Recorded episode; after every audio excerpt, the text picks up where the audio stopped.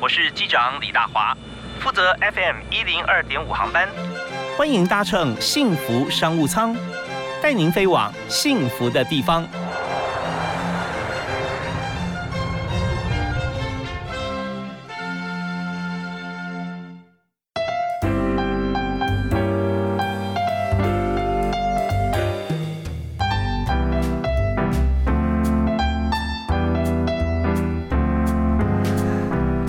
听众朋友，大家好，非常欢迎您在每天下午的一点啊五点到六点哈锁定我们频道啊。我刚刚说一点是讲礼礼拜一到礼拜五啊。我们在幸福电台 FM 一零二点五幸福商务舱准时为您播出。那今天大华为您介绍的这个产业，帮助很多的朋友啊，不管你公司大中小，都是他们服务的范围。呃，所以就知道说他们服务范围非常的广，就是财产法人、资讯。工业测进会，就我们一般人简称的资测会。那资测会呢，我们今天特别呃，在众多的研究所里面哈，我们请到数位服务创新研究所的正工程师啊，因为我们工程师要呃做到正工程师，其实要经过很多的努力。那特别邀请陈维凡 Mike 在我们现场。嗨，维凡好。大华哥好。是他通常人称呼你维凡还是 Mike 呢？呃，Mike。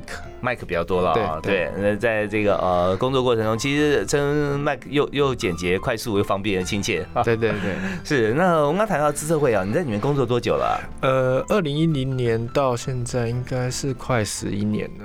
哦，快十一年了哈。对对。哦，也是一段呃不短的时间哦。对对对。对，人生其实，在职场上没有几个十一年哈。哦，对，是是没错。可是你在这边，你做的是呃工程相关的工作了哈。对。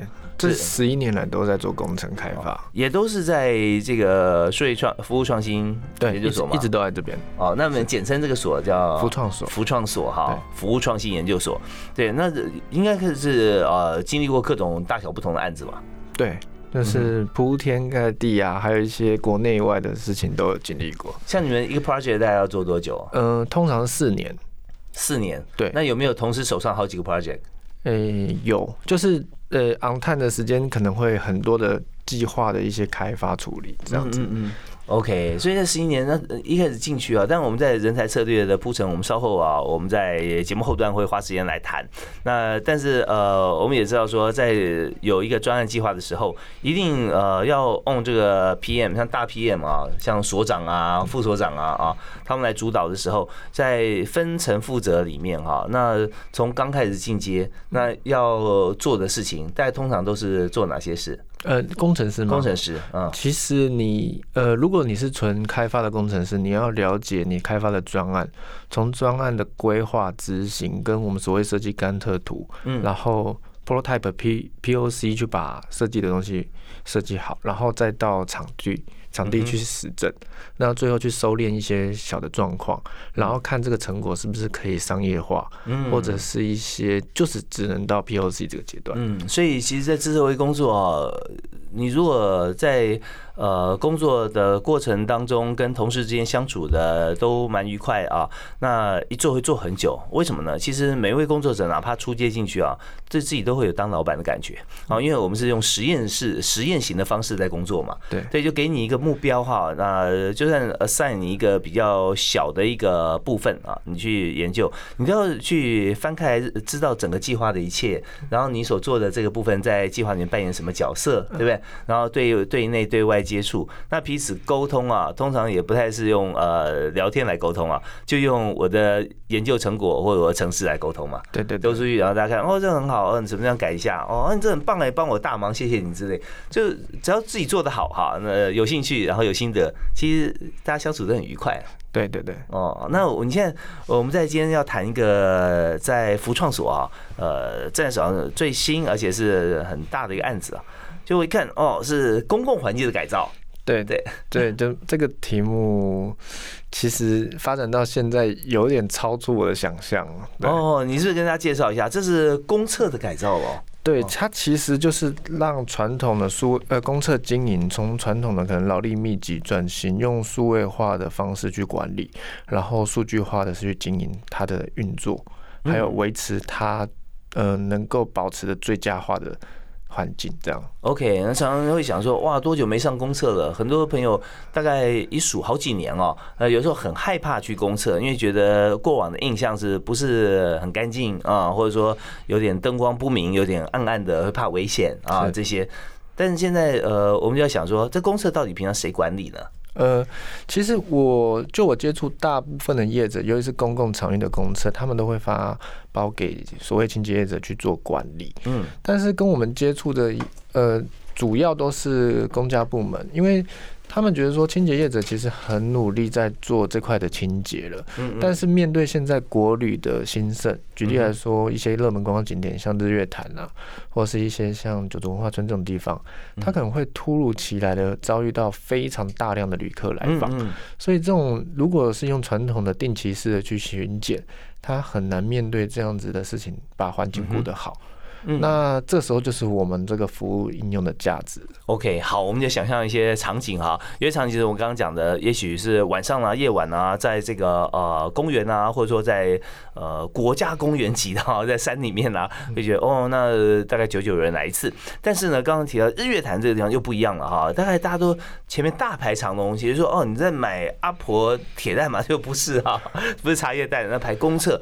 好，那这个该该怎么样管理？那中间会有一套很好的方方法。我们休息一下啊，我们继续请今天特别来宾资策会的工程师呃陈维凡 Mike 来跟大家谈他现在手上所做的这个服务创新，怎么样让公厕啊自动化的管理，而且这个干净整洁、漂亮又流畅。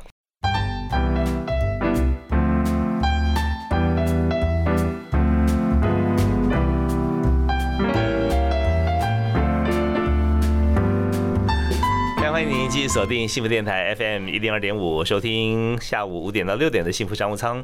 今天大华为您访问的特别来宾是资策会的正工程师陈维凡 Mike。那 Mike 目前是在资策会的数位创新服务研究所服务创新了啊。是，那呃，服创所，那在这边呢，我们在谈一个例子啊，一个案例，现在正在进行式啊，哦，因为进行进行一段时间呢，已经这样算起来头尾有四年的时间了嘛，啊，呃，二零一七年接到的像这样子的一个呃，算是接到的还是我们自创的？也接到，嗯，应该算是刚开始是接到，刚才接到啊，后来这个一发不可收拾，越做越有兴趣啊。就对，算有兴趣。对，也就是说，今年过年年假哈，因为大家不能出国，都在台湾，有没有感受到？如果往年你也有在这个台湾走动的话，会发觉说，今年在各景点的公厕哈，会觉得比较顺畅一点啊。那如果说有的话，很明显，那就是自社会的功劳，也就是违反啊，他在呃用心、全心全力在做这件事啊。那我们就谈谈当初的契机，就二零一七年的时候啊，那时候为什么会有要呃把公厕哈在改造或者公厕在流畅的这样的做法？嗯，其实应该回推到二零一零年了，因为二零一零年那时候花博，嗯，所以那时候我其实在支援那个专案，然后在做所谓的户外触控看板。那这个触控看板那时候推到松山火车站，然后当这个 project 结束的时候，我们要把这个设备收走的时候，松山车站就有提说，如果后续还有一些像车站智慧化，我们是不是可以再度合作？我就说 OK 啊，嗯。然后后来就收到一个一封信，就有提到说，因为松山车站旅运量人潮就是一直暴增，嗯包含绿线开通，然后上面的轮胎的 BOT，嗯。然后人潮就聚集在那边做一个交通的枢纽，所以就开始有一间在交通枢纽的那间公厕，人潮开始暴增。嗯，那原本清洁人力配额的额度就是只有这样，嗯那后来他们就一直有收到一九九九的客诉，不管是清洁的问题哦嗯、哼。消耗品的问题，呀，然后就开始我们就双方联系，就想想看到底怎么样去解这个问题。嗯嗯，所以初衷大概就是从这个关键开始。所以大家想说，这个量体就是这么大啊，对不对？那你人多的话，呃，势必它没办法消化嘛。对，对，难道是有办法的吗？嗯、其实刚开始我必须说我没有想法，因为我从来没有接触公厕要怎么做。嗯但是因为我在因为一七年、一八年的时候刚好有去呃出差，就是去欧洲，然后那时候参加了德国的伊法跟汉诺威的电子展，嗯嗯，然后看到国外有一个新的通讯技术叫做 NB-LT，那时候台湾都没有这个技术。嗯，那是什么？就是一个窄频的物联网。那它这个物联网的优势是说，它不是适用于传什么音档或是影片档这种高流量，嗯它一它会给你一张小小的门号，那个门号就只能用来传封包或是数据。哦哦，就是它比较窄一点的对但是它的啊优势就是它门号便宜，然后它可以在全台完整覆盖，不管是山上或者是地下，都可以用这个 NB-LT 的技术，然后去做物联网的政策，它不需要什么像是基地台之类的，都不需要，你就插一张门号进去，这样就好了。在手机里面。呃，它是一个你要用它的模组，呃，就是用 NB-LT 的模组去开发电路板，然后电路板再插 NB-LT 的门号，嗯，然后通个电就可以用了。那那个电路板会在哪里？电路板就是四年的心血，这十年就开发那张电路板。好，那我们讲说，那电路板要多大？那它放要要存放在装置上面吗？还是放在哪里？它电路板其实就像我们手机的一般的那种电路板，电路板啊然后你把它，它要呃，你可以做很大，也可以做很小。那做大的话，可以用在接很多，比如说二三十个 sensor。那做小的话，它可能小小一个，像五十块硬币，它就可以让这个地区物联网，然后可以感测固定一个，比如说呃灯泡的光的亮度的这种 sensor。哦，了解，也就是说，我们做一个小型的电路板啊，比方说在公厕的运用的时候，我们就放在厕所里面啊，它就会感应到你任何的一些，就不是任何啦，就是说它能够接收的传输的讯号，对然后就作用它要它做的事。对对对，然后其实二零一七年那时候没有 NB-LT，那是我去欧洲看完以后，我就觉得应该是一个机会，但是我在等台湾这边整个电信，因为那时候要电信台配合基地台啊，啊，所以一七年那时候我就是跌跌撞撞乱做，但是。就举个例子，现在媒体呃，之前采访也跟我问过，那你有遇过什么好好笑的事情？就是因为如果各位有有去双安车站上厕所，就会发现他那个女厕一进去，它是有十八个蹲式或坐式，加起来十八个。嗯，可是那个十八个，那时候我们在布 sensor 的时候就发现，哎、布十八个会不会发生什么事？不知道，所以我们是用那种三 D 列印，然后里面嗯。塞 sensor，、OK，然后因为它那个容器是一个金属容器，所以我们那时候不懂，所以我们就拿热熔胶去把那个 sensor 粘在卷筒纸里面，嗯嗯，然后以为说啊天下太平了，这样子就开开始物联网了。结果过两个礼拜，因为我们那种门呢、在关门的时候，公共厕所在关门，它那个东西叫挡板、导板、导板那是拉拉门嘛，是对，它会推。推拉，那会再缩回去啊，那个会一直砰砰砰砰砰一直撞嘛，哦，是，所以因为我们东西没有经过那种耐震的规划，嗯所以一摇一摇啪啪啪，全部都掉下来，所以十八个有点像是小型的侧录影机，哦，就掉在女厕里面了。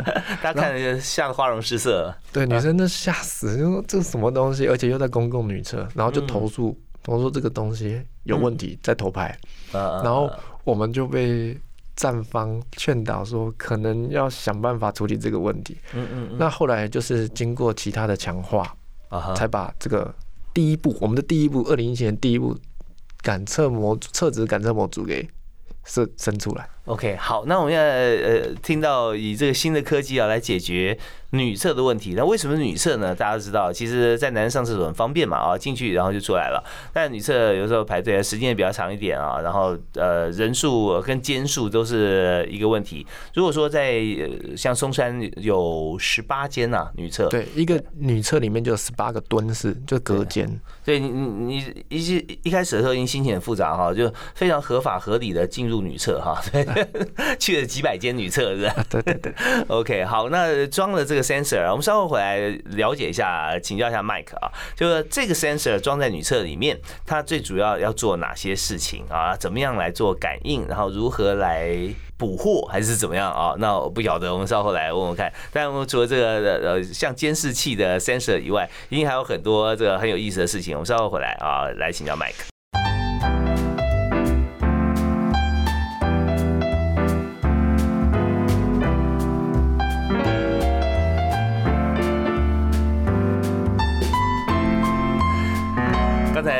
社会服创所啊，数位服务创新研究所的工程师 Mike 跟大家讲，他为了解决松山车站上面女厕的一些议题，就是人数爆多嘛哈，那可能呃卫生纸啊备品额都不够哈，那怎么样及时通知？他做了很多的 sensor 来侦测，然后看是不是可以来通知补货。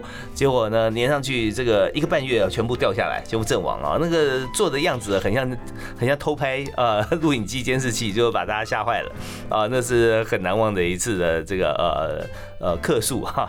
结果后来那你就想办法再把它把它做好，要要做不同造型吗？就其实那时候有点心灰意冷，因为你设计那个外壳跟那个去拉线，那个就已经很麻烦，因为它已经装潢好，就像在场域已经装好，你要去拉十几条线，嗯，对，然后你要把它藏好，那时候就已经心灰意冷，而且自己是孤军奋战，嗯哼，你也那时候也没有 partner 什么，你就想说，哇，厕所好臭，然后每天都只能夜班作业。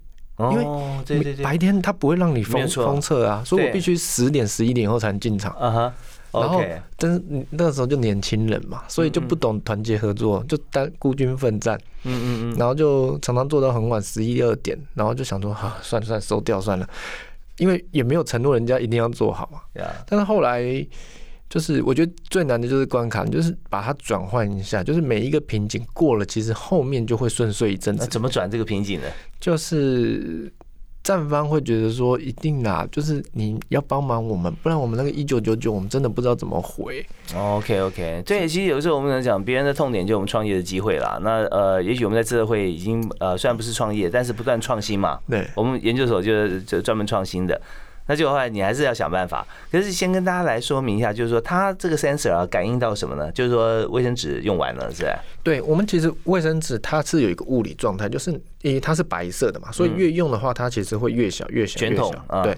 那我们就在这个呃卫生纸的正上方，就把一个这种红外线去打这个距离，所以距离会越拉越拉越拉越长。对。所以你只要去判断每一个距离到了临界点的时候，就是差不多快。消耗殆尽的时候，但是要注意的就是每一个感测器读出来的参数不一样，所以你必须要用演算法去优化，是不是这个参数是已经核定到该通报的？为什么会参数不一样？因为其实每一个感测器，举个例子来说，像温湿度感测器，假设你有一百个，就算在同一个环境，它读出来都不会是一个。同样的数字哦，一定会有偏差，更何况你是买一个感测器加你的演算法，然后在一个封闭的空间，是，而且空间其他的大小啦、高矮有每一个也不太一样啊，对对对对，所以那就是要非常 individual 去设定它，对对，然后你要去累积到它那个 log，然后看那个 log 会有一个曲线图，然后去核定那个通报值大概是在多少，哇，你花了不少功夫啊，所以前一年根本不懂，嗯，就是跌跌撞撞，光。孤军奋战一个人，怎么样做模组？怎么样做设计电路？怎么样去拉线？怎么样去跟现场沟通？然后怎么样去做通报？这都是问题。哦，那好像你自己 own 一个 project 一样，是吧？这个对，那时候自己接的 case，但是属于呃自社会的。对对对，那时候就是觉得说，就试试看吧。反正因为其实我以前二零一年开始做花博的时候，那个触控面板其实我经营的很好，那时候全台湾都有布。然后我们也有在台北市政府前面布一台，就是公车的，对，那个应该算很早以前是第一台做这种数位看板在户外，然后就是公车来，我可以显示公车在多久到站那些资料。嗯嗯嗯。然后那个我我也不知道，因为之后好像过这几年就看到很多台北市很多地方这种这种大型荧幕。对对，像呃日本的公车亭也是啊，下一班呃什么时候啊，在几分钟这样子。对，那我觉得那时候就。训练的一个心态啊，就是因为我那时候 on 了那些数位看板，全部都是在户外，嗯，所以我就常常要去户外维修或定检，所以那时候已经磨练出很耐操的性格。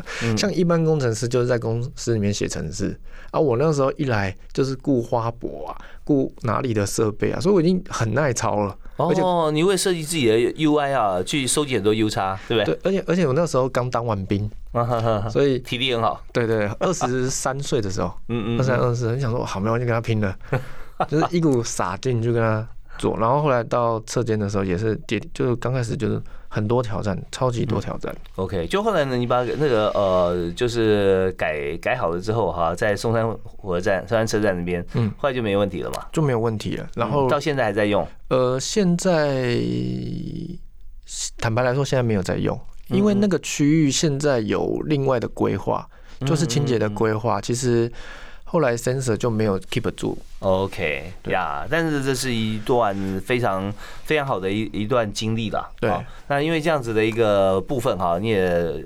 会为未来哈，你工作还有接其他专案的时候会想到很多啊，所以在呃智慧方面哈，我们知道说呃他的案子，比方说你看二零一七，你说现在还在做就公测，除了这个以外，还有其他的公测吗？对对对，嗯，那有没有其他的公测的一些案例可以跟大家分享？其实我觉得嗯蛮多的，因为不管是北部、中部或南部都有暗场，然后。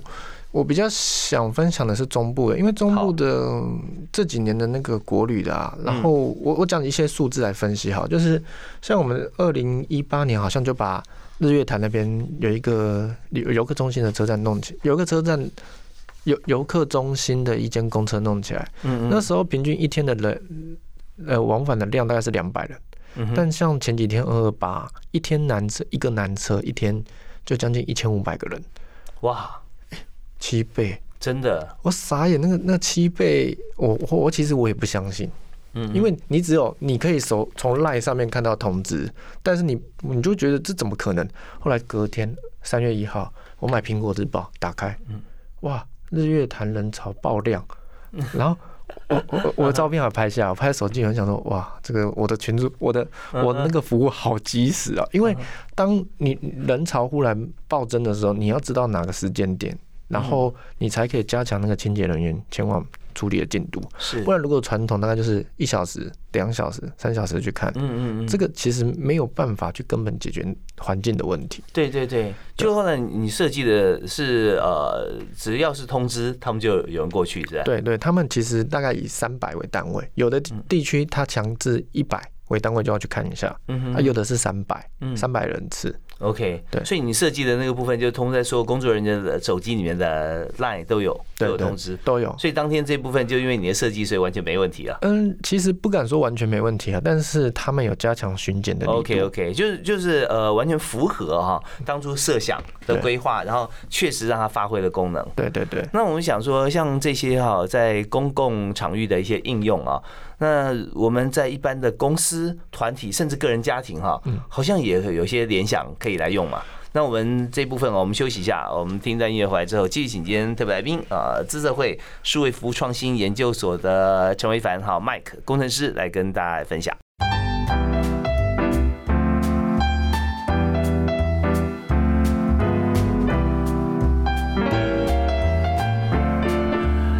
目前进入资讯数位的科技时代，那我们的很多的应用的方式哈，其实都不太一样了。在家里面有很多的这个 IOT 啊，物联网，呃，我们可以来在户外就可以操作，像呃，我们常常电灯啊，这个冷气啊，这些不在话下。我们今天从呃更大的一个场域哈，公共场所啊，公厕这件事情哦，哇，在这个年假期间啊，年假跟年假哈，大家都备受考验。而在今天，我们就请到一位让大家这个上公厕。哈，这个经验会更好的这个推动者，也就是自测会的工程师 Mike 啊，陈威凡在现场跟大家讲，刚刚提到说我们在呃在今年年假嘛，对不对啊？就发觉日月潭呢爆量，大家没有出国哈，全部在台湾名胜游走。日月潭一定是个重点指标啊！对啊，对啊，所以暴增了七倍啊，七七倍，那个都有数据可以分析，是两百到一千五，平平日两百，嗯，但是只有一间男厕就一千五了，还不还不含女厕，还有多功能，加起来这三间加起来应该三四千跑不了。哇，所以当初设计就是说大概有呃三百人左右哈，那清洁人就要过去维护一下嘛，对，因为三百人使用过的话，就各地方可能都需要清洁一下，那就这个 line 的通知在工作人员手上，主管还有你这边都有。对对，所以他们一到呃，他们就要过去了。人数一到，他们就要过去。所以在今年哈，如果去日月潭哈上公社啊，可以享受到平日的这样子的一个好的一个呃水准啊，其实是不错，起码接近了啊。好，那我们就想说，像这样子的联想，如果应用在未来的或者现在的家庭啊，或者公司行哈，有没有一些呃作品啊，现在正在进行？呃，其实我们去年嗯有一个蛮大的 case 就是。我们帮中部的一家大型医院，嗯，然后它是有四栋楼，五十二间，嗯，导入这项服务。那因为大型医院它有一些问题点是在于说它的那个厕所恶臭的状况，嗯，层出不穷，嗯哼。但是这个其实不是你努力清洁就可以处理掉的。我为什么会这样提呢？就是因为有一些的位置，比如说它是洗肾、急诊、门诊，它这些人潮来的时间是非常随机的，是，然后。我们用我们的感测模组，因为我们的感测模组其实也是花了好几年的时间去做设计。它可以用动态侦测的方式去了解这个环境数值有没有超标到有异味的浓度。它怎么侦测什么数值啊？呃，它其实没有，呃，就像我们空气清净机来说啊，它其实没有固定侦测某一种气体，它只是去均衡说，哎，现在这个空气平常的值可能输出是十。失误。嗯哼。但是现在这个突破发生了，一而且是渐进式的往线性往上变二十三十四十。嗯。那我们就去截取这个波段，然后通过这个分析去提醒通报到群组里面。OK。那这个每一个突破都有它的意涵，比如说有人呃香水很香，嗯，哦，那可能是突破，但是我们的演算法会去做累进，比如说要持续三分钟、五分钟的臭味。才会把它判断成异味，所以像是芳香剂，有的芳香剂那个浓度很浓，是喷一下啪一下，对，整整个厕所都是有点像是很就是 过香了，过香已经不是香了那种感觉。对对对，然后我们就会针对这些香氛去给一些建议，说你可能这个要调配一下浓度。或者是有清洁大姐晚上在洗厕所会用漂白水，嗯嗯，那漂白水那个浓度也很高啊，对，那民众有时候还在用，所以那个浓度标高会让你上厕所这个服务体验就就嗯很恶心这样。对，OK，那这边我们就会在这个侦测的 sensor 的图谱上会排除啦，因为它时间呃快速消散，所以所以就就还 OK。但如果说是异味啊持续存在，不管香味还是臭味啊，对，它的图谱观测就是异味嘛啊，持续存在三分钟以。上的话就会通知赖群里面的清洁人员。对，还有有有些，因为我们有些在高山上的布设点啊，嗯，有人会抽烟，比如说坐游览游览车或者开车一到车上要上洗手间就会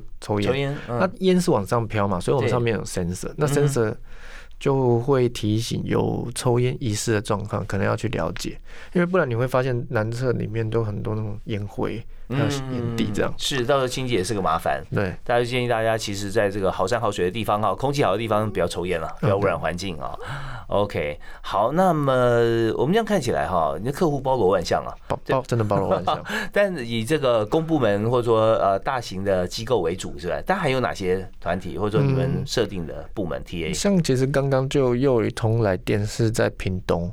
就是屏东的像一些生理游游客中心，因为那是我我要讲一下，就是我们在比如说我们台北市啊或哪里啊，其实请清洁是人力蛮充足的，但是要想一下哦，像我合作的合作过的经验，在中部啊或是南部，其实都是大陆籍或是越南籍的清洁工，其实相对在那个地方愿意做清洁的人力相对是少，更何况有些位置是在高山。比如说雪霸国家公园、骊山、阿里山，那个是有有可能请的都大部分是原住民，不是说原住民不好，但是我只是要环境它适应嘛哈。对，所以呃你在面对一个产业，它其实能力是不足，而且是高流动，或是要一直重重新教育训练的情况下，你如果没有给他一个良好的呃科技工具，或是一个标准的 SOP，其实那个环境再怎么样都没有办法把它维持好。OK，那怎么样给他 SOP 呢？就是 SOP 的话，其实我们可以做简易的教育训练，但是教育训练就是基本的清洁方法，这这样就好了。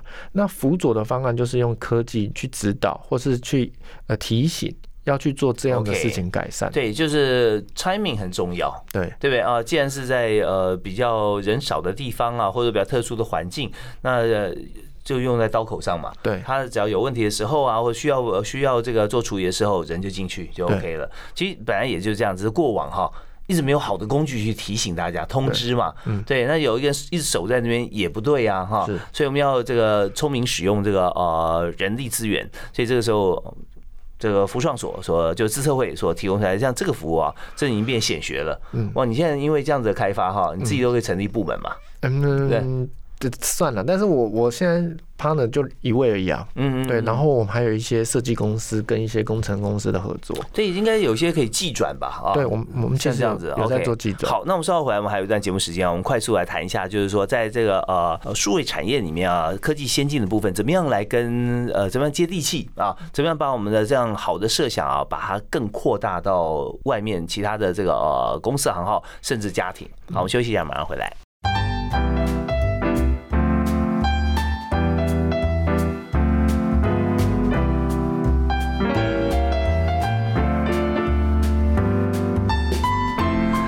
今天在我们幸福商场里面，我们节目谈的是数位创新哈。透过数位的能力，我们可以让自己的环境可以更好，也让我们生活更加便利。那呃，做这件事情其实很不容易，需要巧思，也需要呃专责。那今天我们邀请到特别来宾是在资策会啊，财产法人资讯工业测定会，在数位创服务创新研究所哈担任工程师的陈维凡哈。维凡他在工作过程当中，你看你在资策会十一年，嗯，很长时间在说你自己一个人在。Own project，对不对对啊？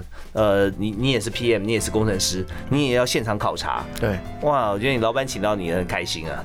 就就任劳任怨啊。所以有有时候发觉说你自己做的多，收获最大是自己嘛，对不对？对，其实你做多学习的都是在自己啊。嗯，对，所以有一句话我常会建议年轻人哈，呃，所以大家都是年轻人啊，所有朋友都一样，就是做别人的工作，学自己的功夫。是是是。哦，那这时候你你未来你掌握很多资源，你要在哪里贡献都可以了哈，或者说在这个呃同样服务的公司里面做更更多的贡献。那我们现在来谈，就是说呃，在数位创新这个部分啊，怎么样能够扩大，就是说像技转这件事情啊，你做的这些研究啊，其实你都可以商品化嘛。嗯，哦，那也都有做吗？嗯，对，其实一直有在做更优质啊，把产品精进到一定的程度，然后技转也一直有在持续的在推动。有推动哪些技转出去的商品吗？呃，其实就是 spin off 一个公司。嗯，如果以所内来说的话，因为那个我比较不清楚。那以我个人来说的话，其实就是智慧车间的模组，或是呃整个方案，然后把这整个方案整个去做技转提供。哦，有提供过哪几个单位？呃，客户名称比较不能去透露，但是大部分都是系统厂商，因为系统厂商觉得这可能是一个机会，然后就会寄转哦，他把它包装成商品啊，对对，然后呃可以卖给其他的客户，或者说呃 to B to C 都可以。对，没错。有没有一些应用端哈到 to B 的是什么样子的产品？to B 的话，其实就像我们刚才提的那厕纸感测，嗯，或是我们的通讯主厕所的这个卫生纸的感测，对，然后。然后还有一些像平台，我们开发出来的平台，怎么样去管理？呃，几十间、几百间的厕所，它都会有一些数据化的报表。OK，所以同样的哦，我们就想说，它可以管理厕所，也可以管理办公室嘛。对对对。某些某些部分就是用窄屏啊啊啊，它是一个 sensor，那透过了这个电信公司的基地台，对，那么就可以看你要你要感测什么。呃，但影印机现在有这个各方面的这种租赁比较多，会就思考到一些消耗品啦，或者怎么样，或者门禁啊这些啊，呃，思考。那 to C 端有哪些产品呢？to C 有 to C 我比较没有认真去想，因为你知道量体小了哈。to to B 的话，这一笔金额就比较大哈。对对对，这样的话，我们用这个呃产业规模来看的话，其实在资策会呃也是要看到看到数字嘛。啊，to to C 的话，可能就是。由 G 转 B 端，然后由 B 端再去思考，对对创新。好，那我们谈一个人才的策略哈，就是呃，以资社会来讲，在服创所、服务创新研究所，我们在需要的人才以工程师居多嘛？嗯，工程师跟规划师，因为规划师要去规划专案，有专案的话，工程师才有工工作可以执行。好，那这这两个职务，先帮大家介绍一下。呃，以工程师来说的话，大部分都是研替啊会来。那从研替的时候，会从他的人格特质，或是他的学经历背景，然后看他适合可能是，比如说 A P P 开发，嗯，然后平台开发，或是韧体开发，嗯，然后让他聚焦在这块领域。那持续可能跟外界的一些业者有做交流和学习，那才会在他专业能力上有所提升。OK，那就是因为我们的听众朋友啊，呃，不是所有都对呃科技工程比较熟，我跟大家稍微解释一下了啊。像 APP 开发，大家知道 App 就是就是 App 嘛，你做制作个 App，然后看你要做哪些功能。但是在它面重点哈，就是你一定要你一定要顺畅啦，然后用的语言现在用用 Java 吗？呃，iOS 的话可能用 Swift。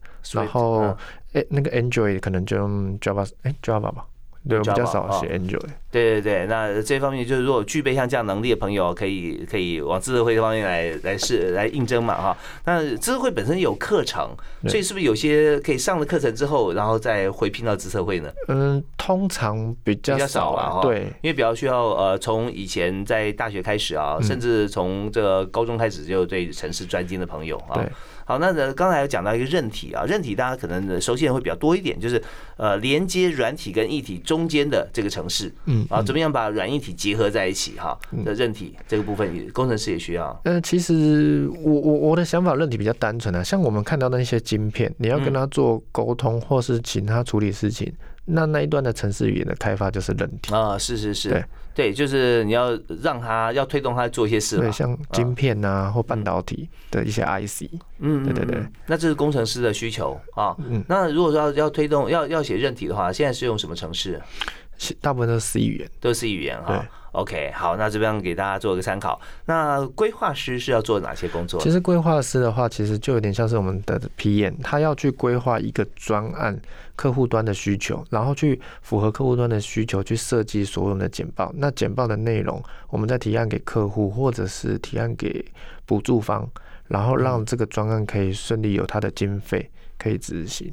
哦，有有一点像呃 UI、UX。有一点，但是它必须，它不是那么样子网页型的，而是说它要做一个规划，是呃用在居中来做一个沟通的界面对，像业务业务的像业务，对对对。所以规划师本身来说呢，他必须沟通能力、呃理解力都要够，而且呢，他必须要了解一些与工程师沟通的语言。对啊，这样如果说你。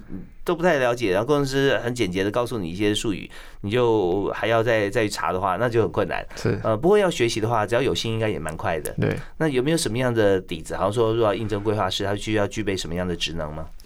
规划师的话，其实我觉得就是情绪管控了，因为你要对内又对外。工程师有的时候其实难控制。那有些客户其实。光可能一份报价单或是一个简报要你改三个月，你有没有耐心撑得住客户这样子连番轰击？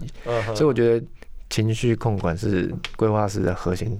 条件 OK，真的，如果说具有前端工程师经验的当规划师，呃，EQ 又好的话，应该是首选了。对对对，好，我们今天非常感谢那个呃智慧的工程师麦克来接受我们访问啊。最后呢，请到他的他的人生座右铭，可以做在智慧做十一年哈，任劳任怨哈，耐磨又又有收获，我觉得这真的是很厉很厉害。那你的座右铭是什么？嗯，就应该是苦尽甘来吧。就是你可能会很多时候付出很多，但是你不能一直去。思考说什么时候会拿到回报，但是我坦白来说，像做这个东西，已经到现在第四年、第五年了。你会发现，忽然间你上了很多新闻的采访，或是杂志的专访，那这个都是当初在努力的时候你没有想到的。是，对，对啊，这呃，只要呃苦尽甘就会来了哈。啊，但是重点是说你一定要撑到最后了哈，而且在中间会找到乐趣的。对啊，好，我们今天非常感谢苦尽甘来的 Mike 啊，陈呃陈伟凡接受我们访问，他目前在资策会啊服务创新研究所担任正工程师，也欢迎下次啊有新的一些。想法，或者说还有后续的话，随时让我们节目来分享。好，好，谢谢麦克啊，谢谢大家收我们下次再会，好，拜拜，拜拜。